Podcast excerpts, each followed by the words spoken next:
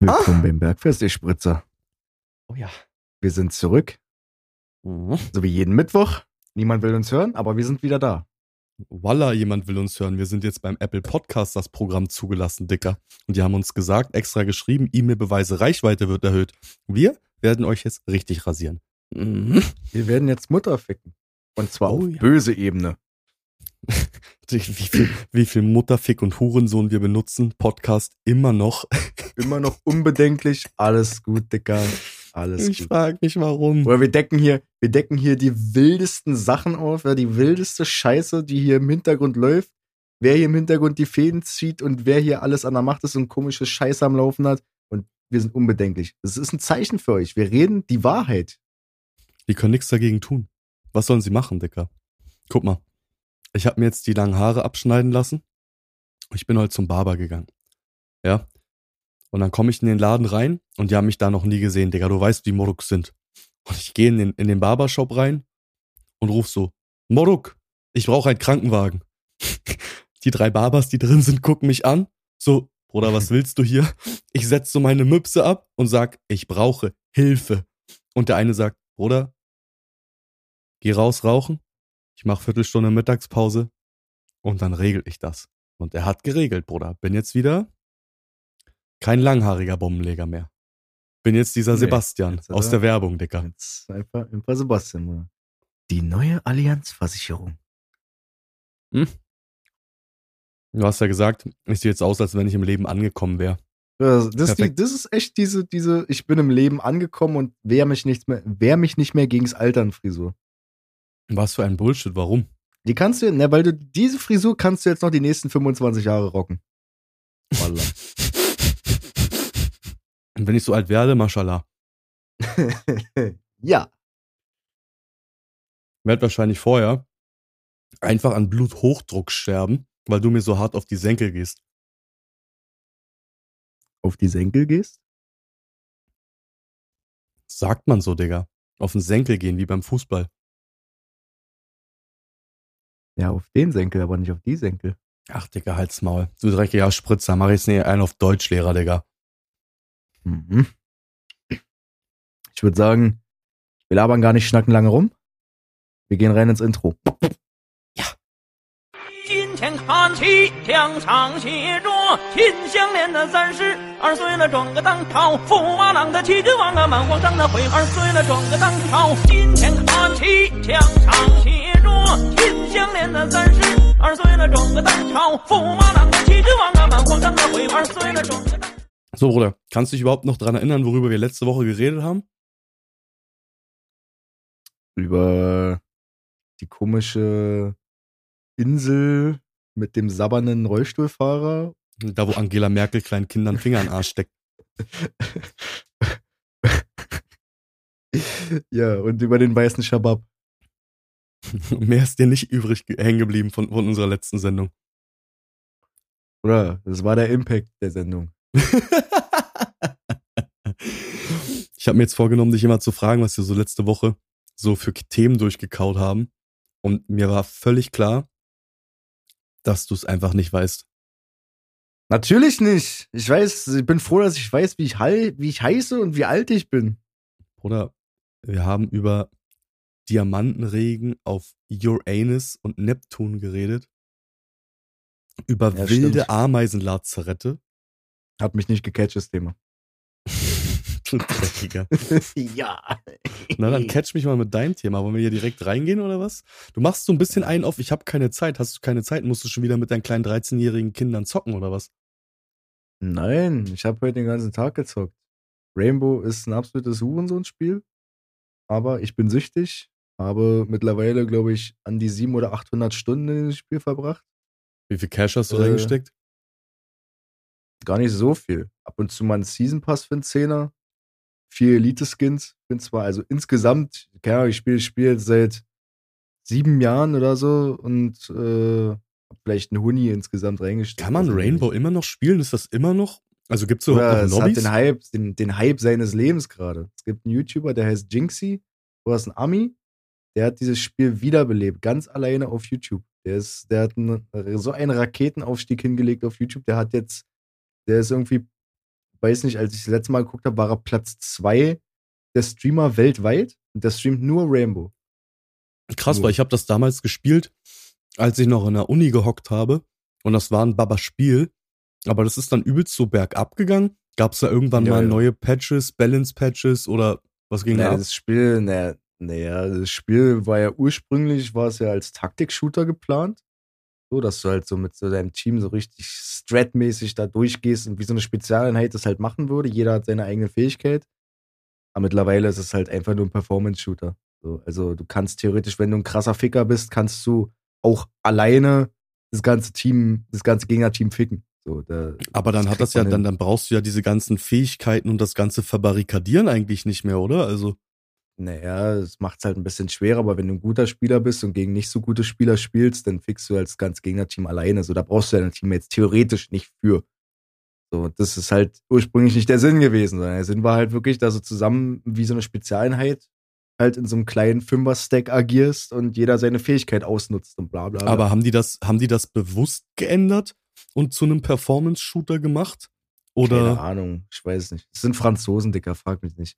Ist von, von Ubisoft Montreal entworfen worden. Also es ist eigentlich Kanadier, aber es sind äh, kanadische Franzosen. Also von daher, Bruder, ich enthalte mich da. Weil ich fand, also mir hat Rainbow Six damals mies Bock gemacht tatsächlich. Ich fand das Es immer macht sehr, doch sehr, immer noch Bock, wenn du eine Lobby findest, wo keiner mit Wallhack und so eine Scheiße drin ist. Äh, und wirklich mit Teammates spielst, die auch ein bisschen was können und du dich absprechen kannst, dann macht's auch noch Bock. So. Aber du kriegst halt auch oftmals auf die Fresse. Und äh, es gibt halt mittlerweile, natürlich, weil es ein altes Spiel ist schon vergleichsweise, gibt halt viele Hacker. Ja, das kann ich, also warum, aber Digga, äh, zur heutigen Zeit des Internets, Digga, wie, Bruder. wie kannst Rainbow hat eins der beschissensten Bannsysteme, die es gibt. Also, oder das Bannsystem bandgefühlt gar nicht. also das verstehe ich dann halt, bin ich ganz ehrlich, verstehe ich halt überhaupt nicht. Weil wenn das Spiel jetzt so einen Hype hat, dann ist man doch eigentlich als Developer daran interessiert, das Spiel halt fit zu kriegen. Und auf das Spiel ist ja theoretisch fit. So, die machen halt, die bringen mal eine neue Map rein, die ist jetzt auch scheiße, so die neue Map, aber so, dann bringen sie mal einen neuen Operator rein, bla bla bla, und äh, die versuchen halt, sag ich mal, das Maximum an Cash auch noch da rauszukriegen. Ne? Also das Season heißt, und alles mögliche Skins, andauernd kommt ein neuer Skin, aber an dem Gameplay und alles wird nichts verändert. Okay, halt, also Äh, wirklich gar nichts an irgendwie Balance-Patches oder kein Ganz Hacken. minimal, aber die machen halt nicht den, den entscheidenden Unterschied. Ne? Das ist ja absoluter Schmutz, Digga. Zum Glück zocke ich schon lange nicht mehr. Oder? Um Mhm. dich heute zu catchen, habe ich erstmal einen wilden Song, eine wilde Song-Empfehlung. Den habe ich gefunden. Jetzt, bin jetzt auf dem Trip. Oder Süden von OG Kimo. Ey, ich habe mir da letztens Dieser überlegt, sowieso, andere Banger. ich habe mir letztens sowieso überlegt, ob wir einfach, weil ich das eigentlich ganz cool finden würde, ich meine, wir machen selber Mucke, ähm, ob es eine Bergfest-Playlist gibt und wir nach jeder Sendung immer du und ich jeweils eine Songempfehlung haben und sozusagen immer nach jeder Sendung zwei weitere Songs in die Playlist reinschmeißen. Und dann aber auch wirklich nicht irgendwie nach Hip-Hop, Rap oder so abgegrenzt, Bruder, wenn da mal ein Metal-Banger drin ist oder ein mieser Techno-Track, dann jalla rein da in die Abspielliste, weißt du, was ich meine? Würde es eigentlich Baba finden, also würde ich fühlen. Die können wir unten In die verlinken. Abspiel. In, rein in die Abspielliste. rein in die Abspielliste. Ach, Digga. Ja, das können wir mal machen. Das könnten ja mal die Zuschauer sagen oder Zuhörer sagen, ob sie das fühlen würden oder nicht. Aber ist mir auch egal. Ich mache es einfach trotzdem, wenn ich Bock drauf habe. Achso, da Äh. wollte ich nochmal ganz kurz dazwischen gerätschen. ähm, einige Kommentare auf Instagram äh, von uns nahestehenden Personen weisen darauf hin, dass mehr Leute in unserer Sendung exposed werden wollen und wir mal hier und da einen kleinen Schwank erzählen sollten. Weiß nicht, ob du das gesehen hast, aber ein paar Leute Nee. haben anscheinend Bock drauf, dass sie mal hier und da erwähnt werden, Digga. Können wir machen, aber das wird eklig. Mhm. Grüße da an Nick an der Stelle. So, jetzt hat er auch seinen Gruß gekriegt. Und jetzt verpiss dich, Nick.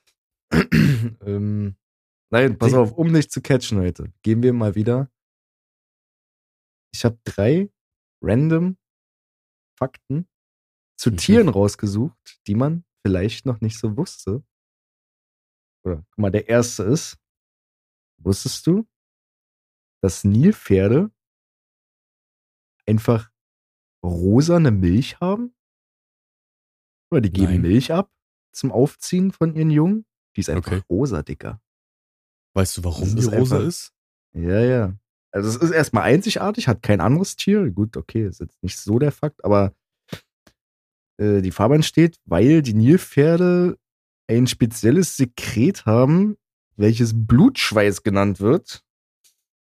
Und das sozusagen auf der Haut und bietet denen wie so einen natürlichen Sonnenschutz. Und äh, halt Sonnenschutz, Bakterienabwehr und so eine Scheiße. Und äh, da das schon so eine orange-rötliche äh, Farbe hat, entsteht halt in Kombination mit dieser weißen normalen Milch, die die absondern, halt rosa Milch. Blutschweiß. Heißt das, Mhm. weil das Schweiß ist, der mit Blut getränkt ist? Oder Ich würde auf jeden Fall die, die Färbung erklären. Blutschweiß, Digga? Das hört sich gefährlich an. Hm.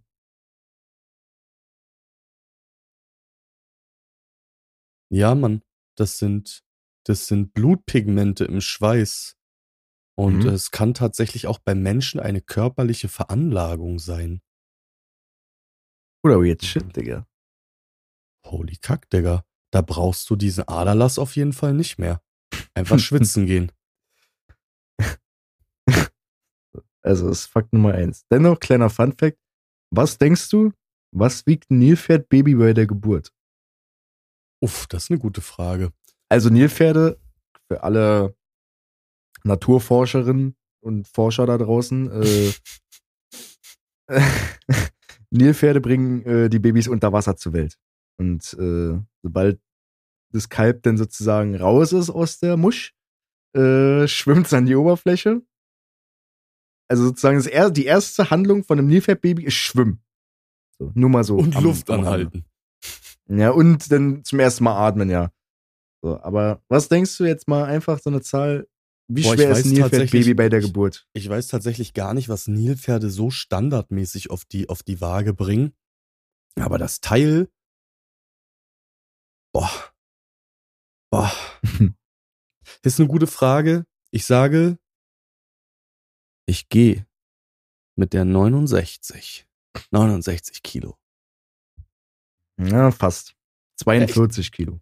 42 Kilo, Bruder. Das wiegt ungefähr so viel wie mein Jarak. Spaß. so. Wenn wir im Wasser bleiben, wir gehen jetzt zu Krokodilen. Schnapp, mach das Krokodil, Krokodil, schnapp. Äh, wusstest du, dass Krokodile einfach immer wieder so zwischen den Mahlzeiten Steine fressen? What? Und Steine, die richtig runterschlucken? Warum, Dicker? Äh, also hat mehrere Zwecke. Einmal natürlich nicht, weil es denen irgendwie schmeckt oder so, oder weil sie es für Nahrung halten, sondern äh, die Steine helfen halt bei der Verdauung, weil Krokodile fressen ja sozusagen manchmal ein Beutetier so in einem Zug. So, ne, da Ja. ist dann halt so ein, keine Ahnung, was frisst ein, was reißt ein Krokodil denn so?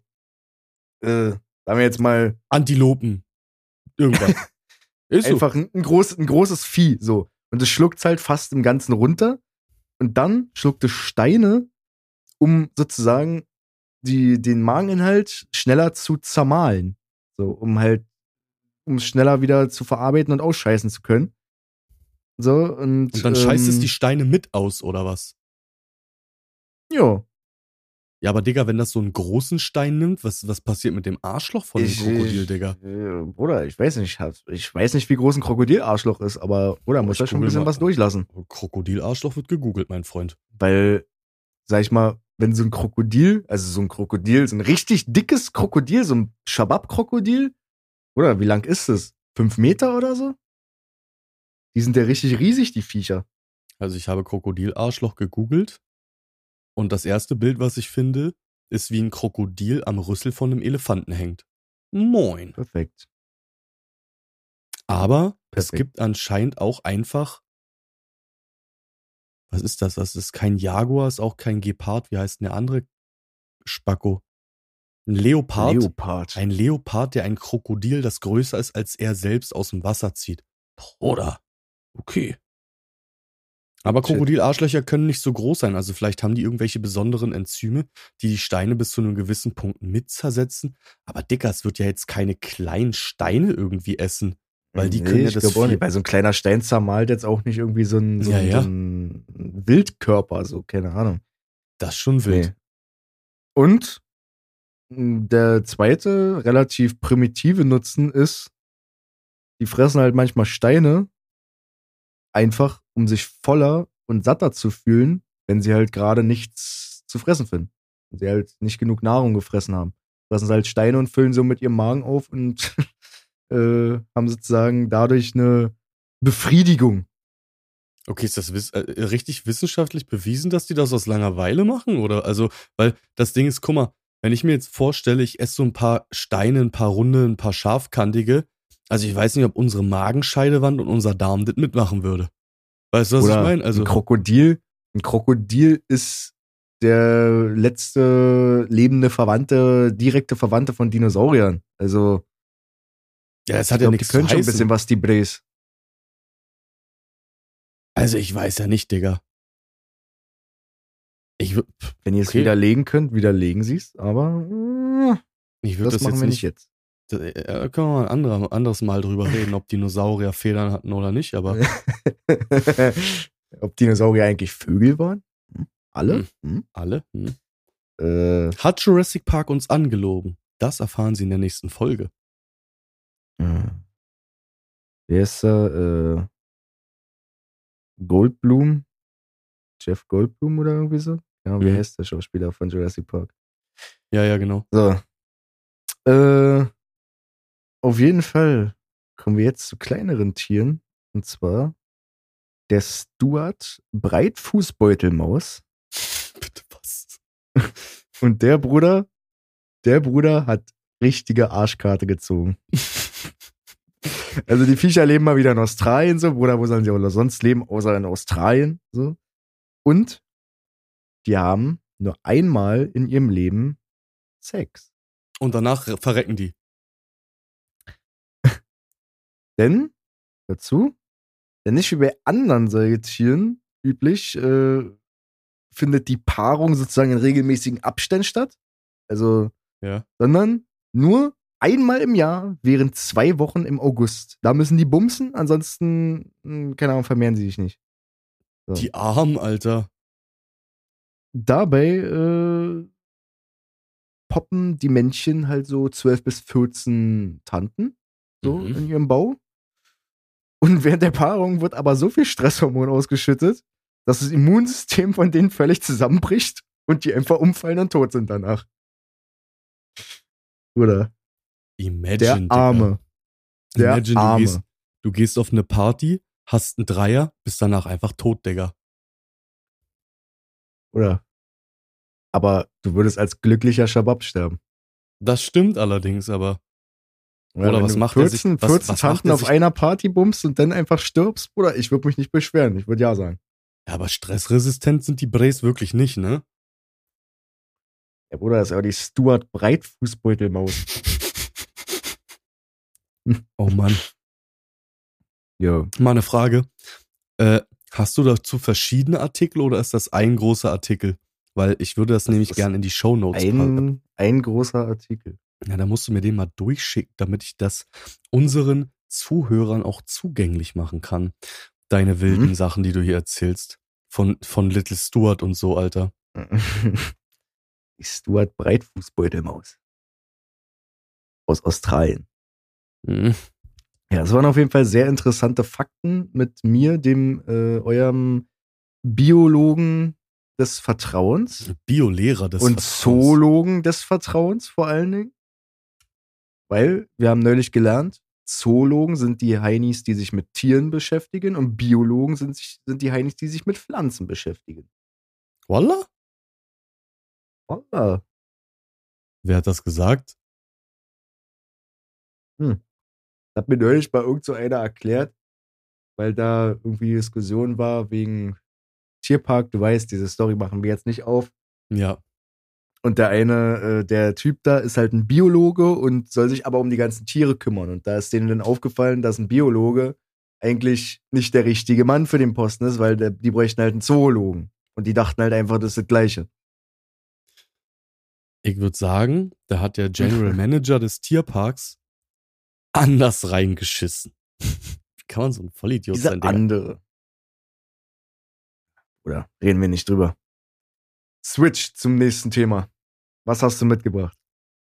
Ich möchte heute über eine einzigartige Gendatenbank reden und wie multiple Sklerose, Alzheimer und andere Krankheiten nach Europa gekommen sind. Ja, weil auch unsere Vorfahren letztendlich ja schon an chronischen Krankheiten erlitten, also vor tausenden von Jahren.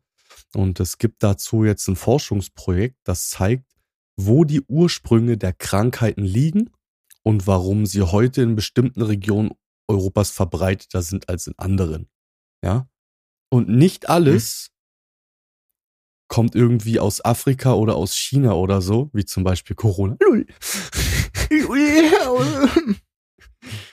So viel zur Unbedenklichkeit. also wir setzen es auch wirklich drauf an, dass unser Podcast irgendwann mal FSK 18 ist, ich schwör's dir. ja, Hm. safe. Also multiple Sklerose, Alzheimer, Depression, wie anfällig wir für bestimmte Krankheiten sind, bestimmen halt größtenteils unsere Gene. Das ist ja klar. Und unsere DNA, die von unseren Vorfahren vererbt wird, enthält letztendlich Informationen darüber, wie hoch unser Risiko oder beziehungsweise jeweiliges Erkrankungsrisiko ist. Hatte also beispielsweise jetzt deine Großmutter Alzheimer, ist die Wahrscheinlichkeit wesentlich höher für dich, dass du früher oder später auch Alzheimer haben oder daran erkranken wirst. Ähm, Mhm. wo liegt jetzt der Ursprung? Ne? Und ein internationales Forschungs Forschungsteam, der ja perfekt, heute schon wieder richtig mieser Zungenbrecher, ähm, hat darauf im, im, im Rahmen eines mehrjährigen Projekts tatsächlich Antworten gefunden, äh, mit Hilfe einer riesigen Gendatenbank. Und deren älteste DNA ist 34.000 Jahre alt. Haben sie bestimmt aus dem Ötzi geholt, Dicker. Null. Ähm, Safe. ähm, die Wissenschaftler konnten so Ötzis Großonkel, Ötzis urgroß. der auch schon mal ein paar tausend Jahre eingefroren war. Oder wusstest du eigentlich, jetzt Side Fact, dass der Ötzi, der gefunden wurde, niemand war, der in den Alpen gelebt hat oder aus den Alpen kam, sondern aus Anatolien, also aus der heutigen Türkei? Just Facts, Dicker. Just facts. Auf jeden Fall, wo die Krankheiten zum ersten Mal auftauchen und wie sie sich im Laufe der Zeit letztendlich in Europa verbreitet haben, konnten die somit auf eine gewisse Art und Weise nachverfolgen. Und das ist eigentlich recht interessant tatsächlich. Die erste oder der erste Schritt des Projekts bestand letztendlich im Aufbau dieser Datenbank über fünf Jahre und es gab ein Team aus Populationsgenetikern, ähm, aus der biologischen äh, Psychiatrie, ähm, aus den Computerwissenschaften und äh, verschiedene Museen haben daran auch mitgewirkt und haben letztendlich Fundstücke äh, bereitgestellt, um zu gucken, ob man da halt DNA rausholt. Ne? Und es ist Mhm. tatsächlich die weltweit erste DNA-Datenbank prähistorischer Menschen. Also vorher gab es sowas überhaupt noch nicht. Und darin enthalten ist sequenziertes, sequenziertes Erbgut aus Fossilienknochen und Zähnen von fast 5000 Menschen aus, also von Westeuropa bis nach Asien. Das Alter der Proben reicht vom, vom Mesolithikum bis ins Neolithikum, also über die Bronzezeit, die Eisenzeit und die Wikingerzeit bis ins Mittelalter, was ja ein relativ breites Spektrum letztendlich ist. Und ähm, anhand der dieser, ich würde jetzt mal sagen, uralten DNA, DNAs, DNA, was denn die Mehrzahl, Digga? Anhand der uralten DNA würde ich jetzt einfach sagen, äh, lassen sich verschiedene Dinge ablesen. Also von Wanderungsbewegungen der Urmenschen ähm, bis hin zur Wahrscheinlichkeit äh, eines Individuums eine Hirnkrankheit oder sowas zu entwickeln. Und mit Hm. Hilfe dieses Vergleichs der Genanalysen aus der Datenbank letztendlich war es dem Team möglich, die große Wanderungsbewegungen der Steinzeit zu kartieren, was sehr interessant ist. Dazu verlinke ich auch mal eine Karte. Ähm, in den Shownotes ist sehr, sehr interessant. Ähm, und den Ursprung unserer heutigen Gene und chronischen Krankheiten konnten die daraufhin nachweisen. Und Multiple Sklerose zum Beispiel kam aus dem Osten nach Nordwesteuropa. Also die erste Krankheit, die das Forschungsteam mit Hilfe dieser Datenbank analysiert hat, war Multiple Sklerose. Das ist ja eine, falls für die Leute, die es nicht wissen, äh, eine chronische entzündliche Erkrankung des zentralen Nervensystems, die vor allem im Nordeuropa heutzutage verbreitet ist. Und obwohl bereits bekannt ist, dass MS einen genetischen Ursprung hat, konnte man bisher nicht ermitteln, wo und wann diese Krankheit erstmals aufgetreten ist.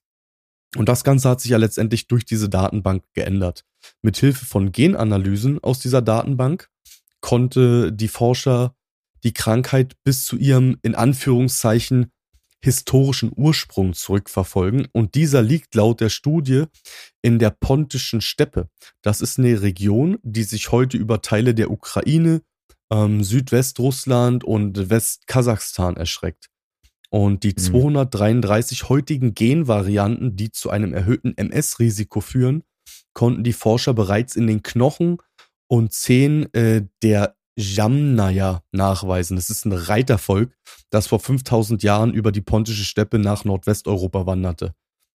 Mit dem Gepäck auf der Reise die Gene, die das Risiko einer Person am MS zu erkranken erheblich erhöhen. Digga, die Russen haben uns einfach krank gemacht, die Schweine. Die Ukrainer genauso. Aber ist auch, ist da irgendwie ein Grund angegeben, warum das genau da entstanden ist? Oder warum genau die das da in dem Bereich hatten? Oder? Das ist halt tatsächlich interessant, weil letztendlich muss es ja irgendwie einen entscheidenden Vorteil für dieses Volk damals gegeben haben, ähm, mit diesen MS-Risikogen zu leben. Ne? Also irgendeinen Vorteil muss es ja mhm. gehabt haben, ansonsten hätte die Natur das nicht entwickelt. Und die Forschenden oder die Forscher, ich will ja nicht gendern, Digga, äh, die Forscher gehen äh, von einer Schutzfunktion letztendlich aus. Also die Risikogene könnten diese Yamnaya, dieses Reitervolk davor bewahrt haben, äh, Infektionskrankheiten von ihren Schafen und Rindern zu übernehmen. Und bei unseren heutigen medizinischen und hygienischen Standards wird diese Schutzfunktion allerdings überflüssig. Damals könnten aber diese MS-Gene letztendlich dafür genutzt worden sein, der Körper nutzt sie, dass du halt diese Schutzfunktion hast. Dafür hast du halt aber ein erhöhtes Risiko an MS zu erkranken. Mhm. Ne? So. Ah, ja. Also, warum haben so viele Nordeuropä Nordeuropäer letztendlich Multiple Sklerose? Warte, ich muss hier mal ganz kurz die Lippen befeuchten mit The Original Gordons London Dry Gin mit Tonic. Mach diese Werbepartnerschaft klar, bitte. Mhm. Also, die Studienergebnisse erklären noch viel, viel mehr, wie zum Beispiel das Nord-Süd-Gefälle der Krankheit. Ähm, die Forscher haben halt jahrelang gerätselt, warum es in Nordeuropa mehr als doppelt so viele MS-Fälle gibt wie in Südeuropa. Und der Grund dafür liegt auch in den Wanderungs Wanderungsbewegungen dieses Volkes. Die zogen praktisch vor 5000 Jahren hauptsächlich in den Norden. So gelangten auch die Risikogene größtenteils dorthin oder zu uns hier und verbreiteten sich in unserem Gebiet. Die Ergebnisse haben die Forscher halt wirklich erstaunt. Also mich hat das auch erstaunt letztendlich. Und ähm, die bringen uns ja letztendlich auch einen großen Schritt weiter, irgendwie zu, zu kapieren, wie das alles in an sich entstanden ist, wie das funktioniert und so weiter. Ne? Wir können jetzt sozusagen versuchen, anhand dessen MS als das zu behandeln, was es tatsächlich ist. Und das ist nämlich das Ergebnis einer genetischen Anpassung an bestimmte Umweltbedingungen, die schon in unserer Vorgeschichte auftraten. Ja. Ähm, ja. Kommen wir zum nächsten Thema. Wir haben jetzt über MS geredet, wie Alzheimer und Diabetes nach Osteuropa kamen. Finde ich auch super witzig, weil Deutschland ist ja so Nordosteuropa. Digga, wir haben alles Dreis abgekriegt. Dreckigen Wichser. Also in der zweiten Studie dieses Forschungsprojektes ähm, konnte das Team auch äh, Krankheitsrisiken von Osteuropäern und Südeuropäern von der prähistorischen DNA ableiten. So sind zum Beispiel Osteuropäer anfälliger für Alzheimer und Diabetes des Typ 2, äh, also anfälliger als andere Bevölkerungsgruppen. Ähm, unsere DNA geht im Durchschnitt größtenteils äh, Prost auf Jäger- und Sammlergruppen zu, auf Jäger- und Sammlergruppen zurück. Deswegen schaffen die meisten heutzutage auch nicht mal den neunte Klasse Abschluss. Ja. ähm, und äh, diese Risikovariante vor 40.000 Jahren wurden praktisch mit den Wanderungen nach Osteuropa gebracht. Unterdessen tragen Südeuropäer hauptsächlich die DNA neolithischer Bauern in sich, die sich vor 10.000 Jahren im Süden niedergelassen haben. Und ihr Erbgut ähm, erhöht das Risiko, an einer bipolaren Störung zu erkranken. Hm. Jetzt weiß ich, was mit meiner Mutter passiert ist. Ey, yo, moin. also für künftige Krankheitsforschung sind die Ergebnisse, finde ich, richtig, richtig krass. Ähm, und im nächsten Schritt sollen jetzt natürlich äh, andere neurologische Erkrankungen auf ihren Ursprung und ihre Verbreitung hin untersucht werden, darunter Parkinson, ADHS und Schizophrenie letztendlich. Oder weißt selber, sobald die dafür ein Heilmittel haben, also sobald irgendeiner dafür ein Heilmittel hätte, fließen wieder Gelder und Gelder und niemand wird dieses Heilmittel jemals zu Gesicht bekommen. Gehe ich absolut mit dir mit. Also ähm, ich versuche da mal einen Artikel zu finden. Wir können oder amerikanische Forscher haben irgendwann mal ein Patent dafür entwickelt. Wir können Krebs heilen. Es gibt Möglichkeiten, ohne chemische Therapie, äh, ohne Chemotherapie und andere Sachen Krebs zu heilen. Aber es wird einfach nicht gemacht weil Chemotherapie und der komplette Ärzteapparat, der damit dranhängt, natürlich einen Haufen Geld frisst und es geht heutzutage in der Welt nur um dieses fucking Cash. Geld, du könntest, Geld, Geld. Du könntest einfach nur eine Tablette schlucken, ohne Chemo, ohne irgendein Bullshit und Krebs ist geheilt. Ähm, es gibt ja einige äh, Hollywood-Größen, die dazu ja schon ausgepackt haben, die auch selber Krebs hatten und die gesagt haben, ich habe keine Chemo, ich habe gar nichts gemacht, ich habe eine Tablette gefressen, zwei Wochen später ging es mir besser, Krebs war weg. Moin, Bruder. Also, moin, wenn's, moin. Wenn's, wenn's das gibt, dann werden die das definitiv vor uns verstecken, Bruder. Also mal ganz im Ernst, auch dieser ganze Impfapparat und so weiter. Oder Big ja Pharma gefällt diese gar nicht.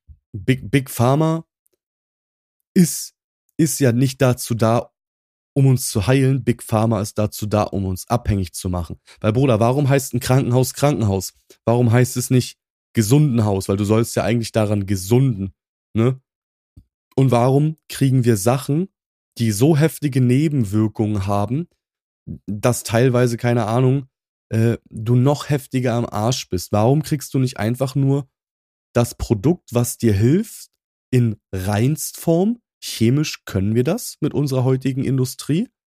Und du nimmst einfach nur ein Präparat. Stattdessen gibt's dort Beipräparate, Aluminium, Quecksilber, anderer Bullshit ist da drin. Schwermetalle, Leichtmetalle in einer Menge, die deinen Körper halt wirklich krank machen, als einfach nur das reine Präparat zu nehmen und everything is good, Dicker.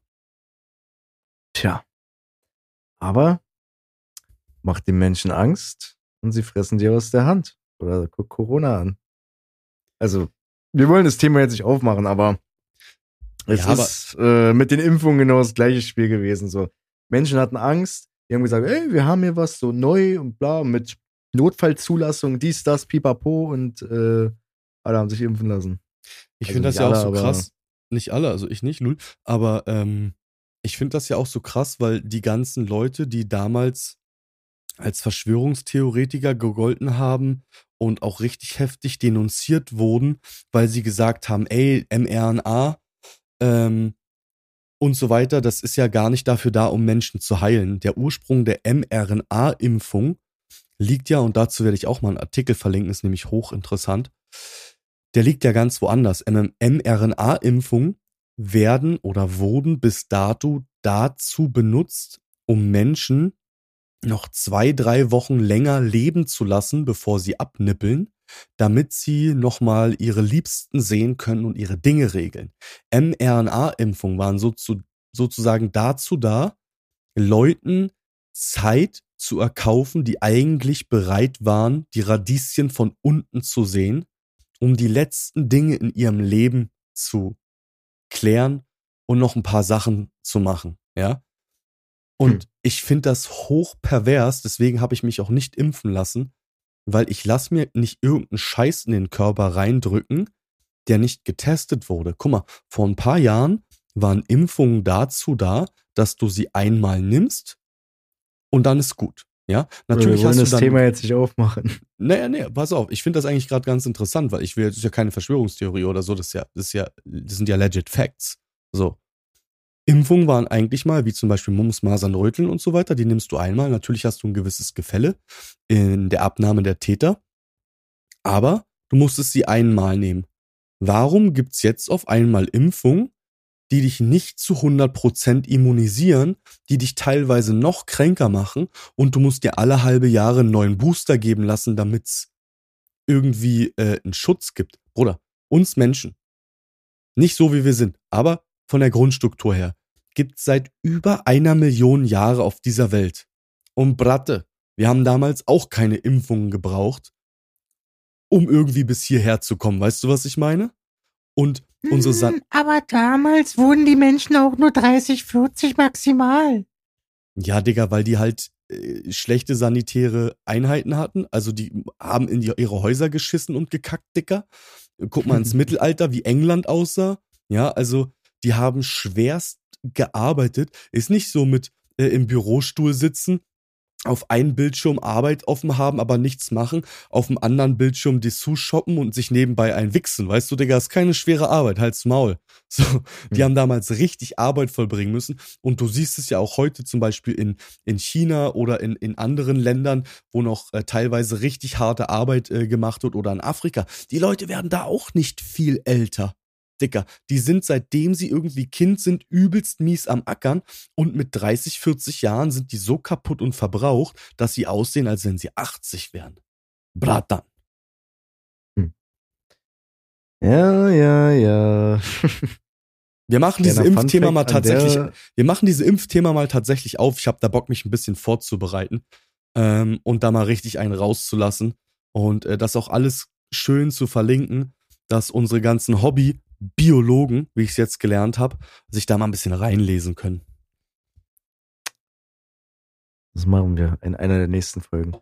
Jetzt gibt's erstmal noch einen kleinen Side-Fact von mir. Wusstest du, dass die Geburt von Kleopatra näher an der Erfindung des iPhones ist, als an dem Bau der Cheops-Pyramiden? Das ist ein interessanter Side-Fact, der könnte eigentlich von mir kommen, Digga. Ja. Ja, ja, ja. Guck mal an, was der Bratan alles weiß. Weißt du aber, dass die Persona Cleopatra an sich tatsächlich sehr umstritten ist, ob sie so existiert hat, wie die Geschichtsbücher es sagen? Ist eine andere Baustelle, aber Tja. wollte ich nur mal sagen. Zerstör nicht mein Fact. Oder der, der, der Hobbyhistoriker ist am Start. History Channel. Ah. So, über was, äh, was verschwören wir heute und wo decken wir heute auf? Ich habe mir überlegt, ich habe heute eigentlich gar kein großes Thema oder so mitgebracht, du ja auch nicht. Aber ich hätte heute mal Bock, über das Thema Aliens an sich zu reden, weil ich ja jemand bin, der gar nicht an Aliens glaubt. Also ich glaube an diese ganze Alien-Historie, an diese ganze Alien-Verschwörung, an diese ganze Alien-Idee überhaupt nicht. So auch so Ufologen und sowas. Ähm, fühle ich einfach nicht. Ich habe da äh, ein paar andere, in Anführungszeichen, Erkenntnisse oder für mich Sachen, wo ich sage, okay, ich erkläre mir das so. Aber weil es ja jetzt auch, war das nicht zu neuer, wo es irgendwie in Florida irgendwie Videos gab von acht Meter großen Aliens und übelste Massenhysterie und so eine Scheiße ist natürlich in den deutschen Nachrichten nicht gekommen. Ich habe mir mal ein bisschen Ami-News gegeben. Und irgendwie, ja, gehe ich bei dem ganzen Thema halt einfach nicht mit. Also worüber ich heute reden wollen würde, ist erstmal Aliens, Facts oder Bullshit. Und wenn Aliens, Digga, wie sehen die aus? Ist sehr, sehr interessant, weil ich habe neulich wieder eine Folge Ancient Aliens geguckt. Mhm. Ancient Aliens zum äh, Einschlafen, Digga. Andere hören Harry Potter, du guckst Ancient Aliens. Oder nein, aber da war auch wieder. Und das war diesmal wirklich eine interessantere Folge, weil die haben tatsächlich so ehemalige ähm, NASA-Astronauten und auch russische Astronauten haben die da so ein bisschen zu, zu Interviews bewegen können und wir haben so gesagt, ey, So, ja, stellt uns die Fragen, so, wir sind, wir versuchen es euch zu beantworten. Einer davon war Buzz Aldrin, der war auch kurz dabei, aber, oder der ist nochmal anderes Level, du weißt, so, der hat vielleicht, der hat Dinge gesehen, so Der hat Dinge gesehen. gesehen. So, äh, auf jeden Fall ähm, war dann auch so ein Astronaut und dann haben die ihn so gefragt, so, ja, äh, ist es denn normal so, dass, dass, weil viele denken immer, ja, wenn Astronauten so ins Weltall fliegen, die sehen da bestimmt komplett weirde Dinge und dürfen darüber nicht reden und bla bla bla bla bla. Und er guckt so in die Kamera und sagt so, also ich kenne keinen Astronauten, der nichts Paranormales auf seiner Reise in den Weltraum oder auf der ISS gesehen hat. So. Er Mhm. meinte, jeder, jeder, den er kennt, er selber, äh, wir haben alle Dinge gesehen, die wir uns nicht erklären konnten. Natürlich wird's oftmals zum Beispiel, es ging speziell um Videos, die halt Astronauten zum Beispiel von der ISS raus gemacht haben und so. Mhm. Und ähm, da waren natürlich viele Videos waren einfach nur Spiegelungen oder Reflexion oder irgendwie so. Aber ein paar Videos sind natürlich wie immer übrig geblieben, wo die halt nicht erklären konnten, so ja. Wie gesagt haben, ey, äh, der Lichteinfall der Sonne, bla bla bla, der war gar nicht zu dem Zeitpunkt da an der Stelle, dass da eine Reflexion hätte eintreten können, bla bla bla, was auch immer. Oder fick mich nicht mit Physik, aber auf jeden Fall, äh, das waren Videos, da konnte niemand widerlegen, also niemand die Echtheit widerlegen. So. Und eins davon war zum Beispiel, oder mehrere Videos haben halt gezeigt, wie immer wieder einfach nur helle, leuchtende Punkte auf den Videos, natürlich auf den Videos, gut, im Weltraum wirst du jetzt keine, wenn die da Videos aus der ISS machen, werden die nicht mit irgendeiner hochauflösenden, äh, mit irgendeinem hochauflösenden Teleobjektiv machen, sondern Sure. halt mit dem, was sie gerade finden, so. Ähm, auf jeden Fall siehst du immer wieder Formationen fliegen. So, aber zwischen Erde und ISS, also so in dieser, keine Ahnung, wie man die mit dem Bereich dazwischen nennt, aber auf jeden Fall natürlich höher als Flugzeuge. Ich glaube, das ist, ich weiß gar nicht, ob das die Stratosphäre ist. Das kann sein, kannst du ja mal gucken. Auf jeden Fall sieht man immer wieder so Formationen fliegen. So drei, vier, fünf. Drei, vier, fünf und dann aber auch so wechseln, weißt du, so koordinierend, wechselnd.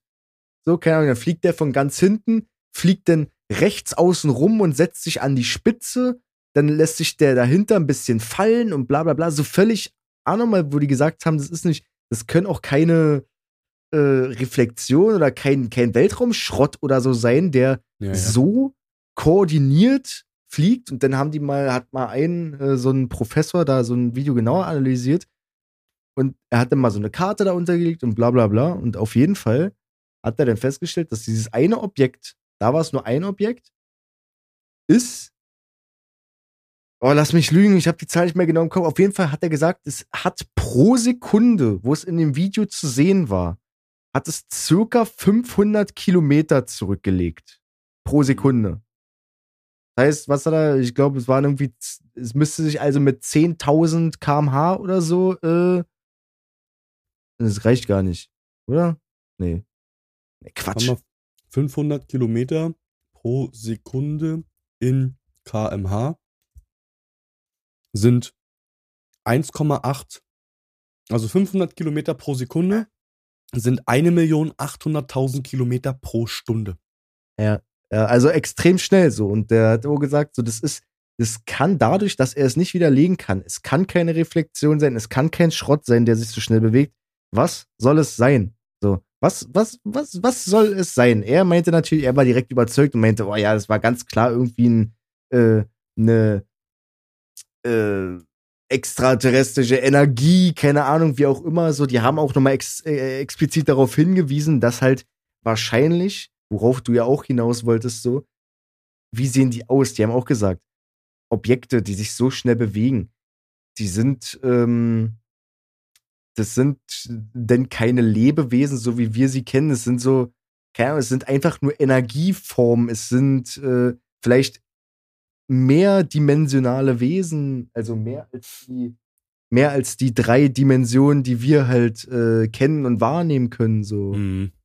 Also, Das ist ja sowieso erstmal, also äh, ganz viele Sachen, auf die man eingehen kann. Erstens mal dieses Dimensionsding. wir leben in einer dreidimensionalen Welt und wir können auch nur dreidimensionale Dinge wahrnehmen. Wir haben aber viel mehr Dimensionen in unserem Universum, in unserem Kosmos. Und es gibt vielleicht, und das haben auch schon einige Forscher gesagt, Wesen, die vielleicht in einem Lichtspektrum, also sie leben in, in der vierten oder in der fünften Dimension und in einem Lichtspektrum leben, das wir weder sehen können noch materiell wahrnehmen. Das heißt, hier neben mir könnten gerade Jungs und Mädels sitzen von einer anderen Lebensform, die aber auch auf diesem Planeten beheimatet sind, die uns aber auch nicht wahrnehmen, weißt du? Das ist der erste mhm. Punkt, der absolut mega weird ist. Die nächste Sache ist, wenn etwas so schnell unterwegs ist, gibt es nur zwei Möglichkeiten. Die erste Möglichkeit ist, das ist eine Drohne. Ja, also das heißt, es ist ein unbemanntes Forschungsobjekt, weil das kann sich so schnell bewegen, ähm, weil du hast ja trotzdem irgendwo, wenn du dich so schnell bewegst, auch im Vakuum gewisse G-Kräfte und die G-Kräfte äh, äh, kommen von deinem Antrieb. Also mhm. ein, menschlicher Körper, der würde das gar nicht überleben. Ja, ja. Es gibt aber einen Punkt und das ist, wenn du eine in sich rotierende Scheibe hast, dann schaffst du sozusagen ein Gravitationsfeld um dich rum. Ähm, ich überlege gerade, wie der Bre heißt, der das erfunden hat, beziehungsweise hier auf der Erde nachgebaut hat. Haben da schon mal drüber geredet, der Name ist schon mal gefallen. Ist ja auch egal, der wird mir wieder einfallen.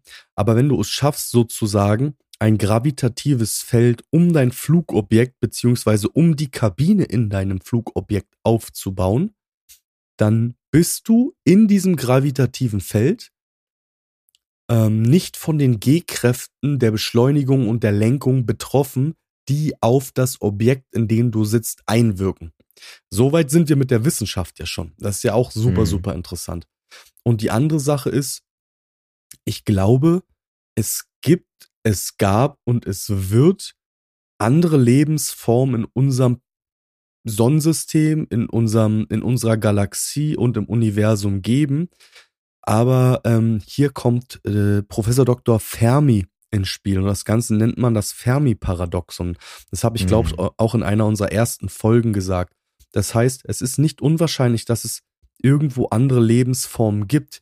Es ist nur durch die schiere Größe und die Unterschied, also des Universums und die unterschiedliche Entwicklungsphasen der einzelnen Galaxien und Planeten und Sonnensysteme schier unmöglich, dass wir gleichzeitig existieren und dass, wenn wir denn gleichzeitig existieren sollten, wir an einen so krassen Wissenssprung kommen, dass zwei Zivilisationen sich, also dass die nicht aussterben, was ja normal ist, dass eine Zivilisation oder irgendwann ausstirbt oder, oder durch, keine Ahnung, einen Kometeneinschlag oder durch eine Supernova oder sowas beendet wird und praktisch technologisch so weit und hoch entwickelt ist, dass die dann zu anderen Planeten fliegen. Und da meine ich nicht irgendwie Generationsschiffe, das heißt, du nimmst halt so ein Schiff und das Teil fliegt halt tausende von Jahren und Generation mm. 200 von den Leuten, die losgeflogen ist, kommt dann halt irgendwann an,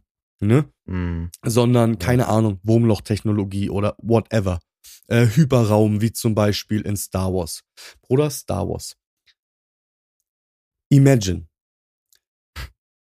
ich bin Imagine. ja, wir sind ja manchmal, wir, wir quatschen ja auch manchmal und ich bin ja auch ganz, ganz oft der Meinung, dass Hollywood und auch die Reichen und das Militär ein bisschen mehr weiß als das, was wir wissen über die Erde und die Geschichte. Imagine, Bis. Star Wars ist einfach eine reale Geschichte und die erzählen uns eine Geschichte, äh, das, also wie in Star Wars, und dass das vielleicht unsere Vorgeschichte ist, weil ich bin der Meinung, ganz, ganz viele Sachen, die einfach hier passiert sind, wie zum Beispiel auch der Bau der Pyramiden oder andere Sachen, was ja vor über 12.000 Jahren gewesen sein muss und brattern. Du kannst nicht 2,5 Millionen Steinquader mit zwei bis drei Tonnen Gewicht in perfekt gleich große Teile äh, schneiden und dann aufschichten ähm, mit Kupfer und äh, Knochen, wenn das äh, Dolomit ist. Ja, das ist Dolomit ist, ist auf der Richterskala von 1 bis 10 ein Härtegrad von 8. Kupfer und Knochen haben den Härtegrad 2 und 3. Damit kannst du kein Dolomit bearbeiten. Bullshit, Dicker. Und da brauchst du auch nicht sagen, ja, aber die Steinmetze haben ganz, ganz lange daran gerieben. Du, Digga, du hast ganz, ganz viele Schwänze zu lange an deinem Kopf gerieben, wenn du sowas sagst. Ja, ich bin der Meinung, dass vielleicht mal eine Zivilisation gab und das waren wir selber und wir waren sehr, sehr weit entwickelt. Vielleicht sogar der Atlantis-Mythos. Atlantis, coole Verschwörungstheorie, Auge der Sahara. Das bringe ich das nächste Mal mit, Bratte. Das ist ein geiles Thema. der Auge Ähm, der Sahara, Bruder. Ja, ich, ich, wallah, ich werde dir zeigen und dann werde ich dir aus dem Buch eh noch vorlesen und du wirst sagen, was machst du gerade mit mir? Hui.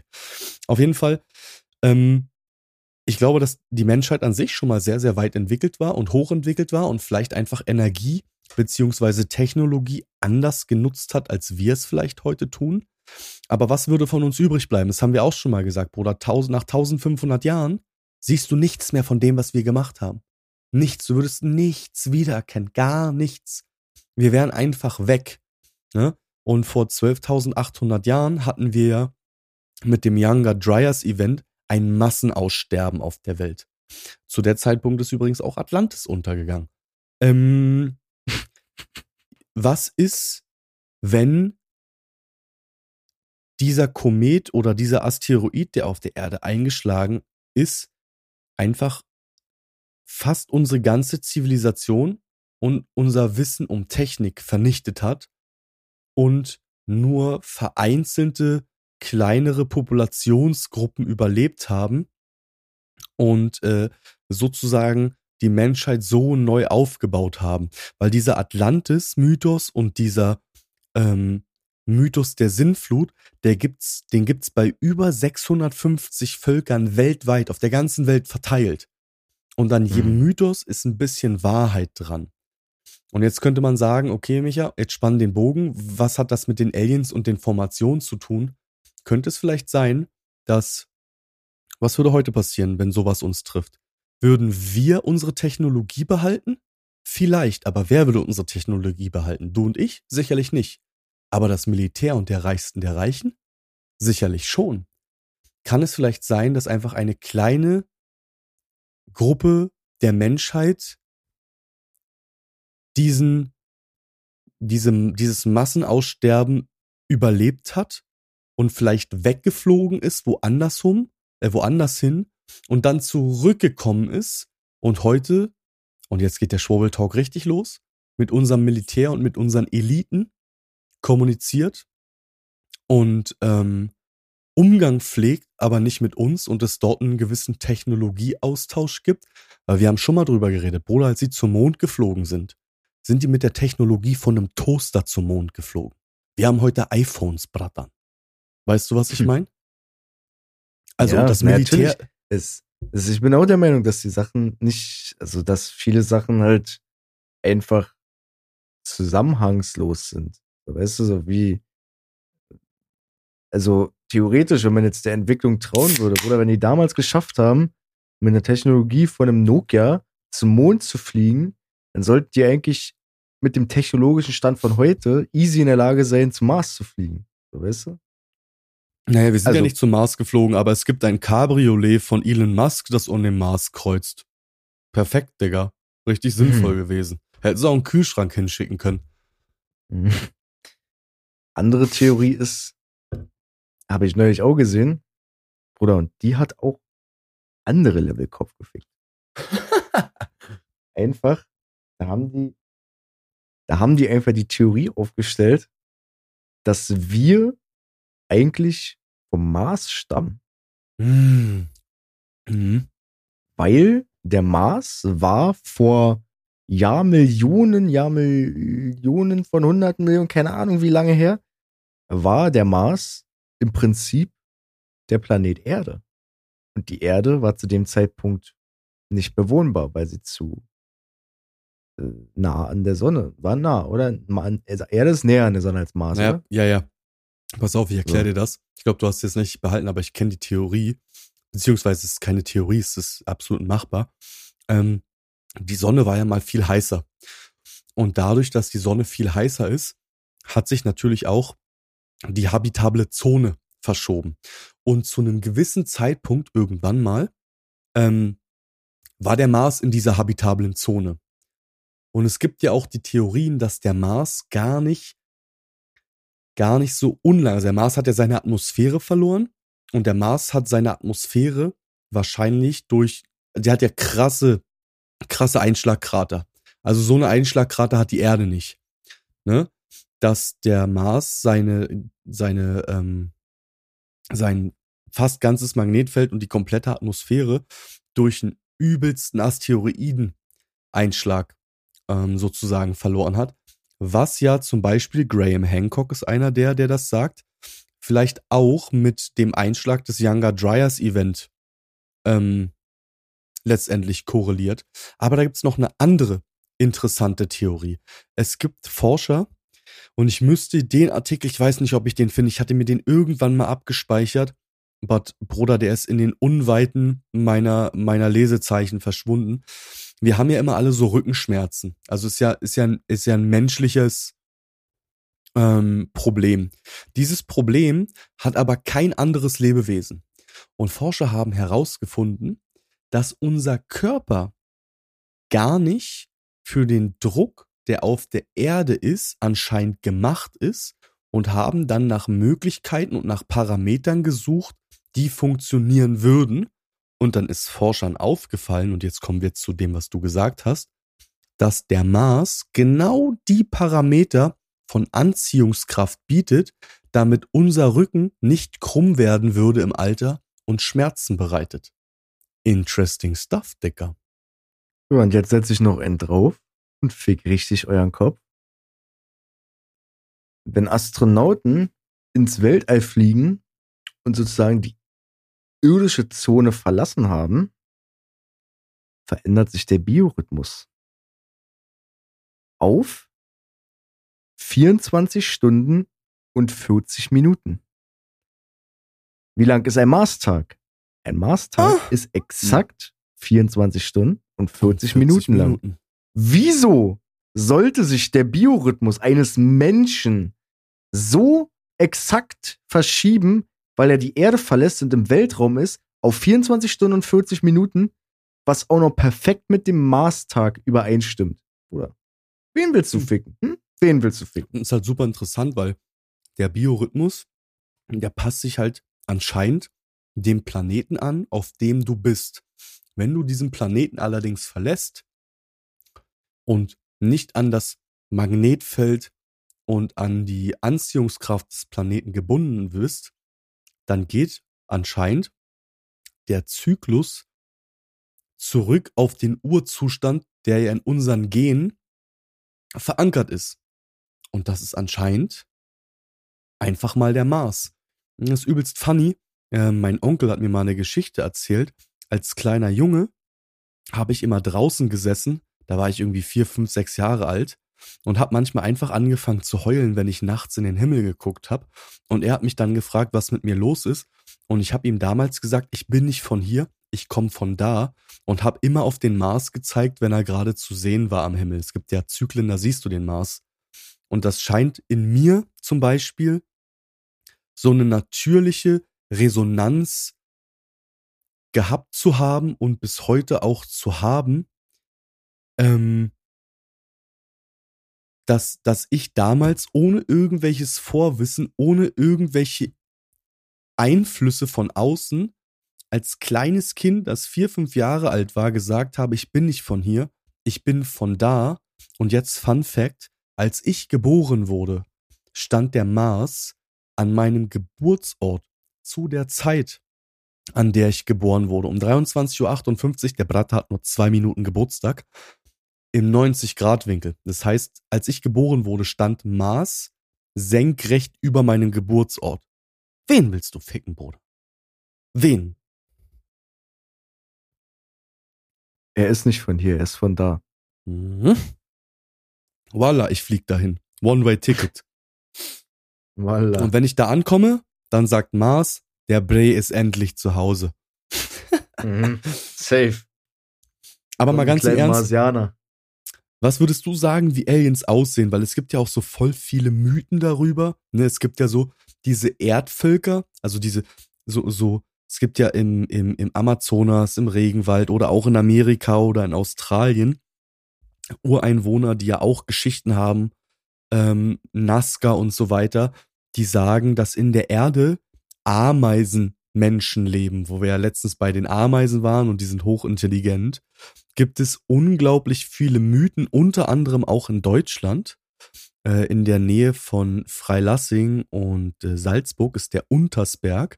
Da gibt es Mythen über intelligente Ameisenvölker, die nicht zulassen, dass du sozusagen in ihr Reich eintrittst, aber jedes Mal, wenn die Erde einen großen Kataklysmus erlebt hat, dann äh, sind diese Völker gekommen und haben ein paar wenige von uns gerettet und dort unten leben lassen. So. Ich, ich, ich weiß nicht, wie ich mir Aliens vorstellen könnte. Das Einzige, was aber für mich einfach nur Sinn macht, ist, dass die gewisse Extremitäten haben, ob es nun zwei Arme und zwei Hände oder zwei Arme und vier Hände oder sechs Arme sind. Im Endeffekt müssen die Hände und Füße haben, so ähnlich wie wir, die das Laufen möglich machen und das Arbeiten mit Werkzeugen. Alles andere würde für mich keinen Sinn ergeben. Oder wie willst du mit einer schlaffen Tentakel einen Hammer halten? Weißt du, was ich meine so? Also ich glaube, wenn, dann glaube ich eher an, an die mehrdimensionalen Theorien.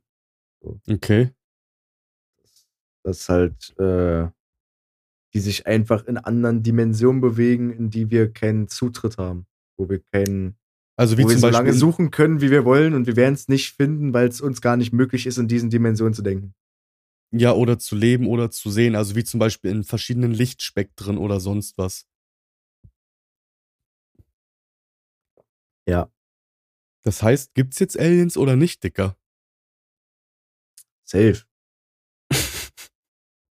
Irgendwas safe. wird, irgendwas gibt's auf jeden Fall. Wir sind nicht die Einzigen. Das, Auf gar keinen Fall.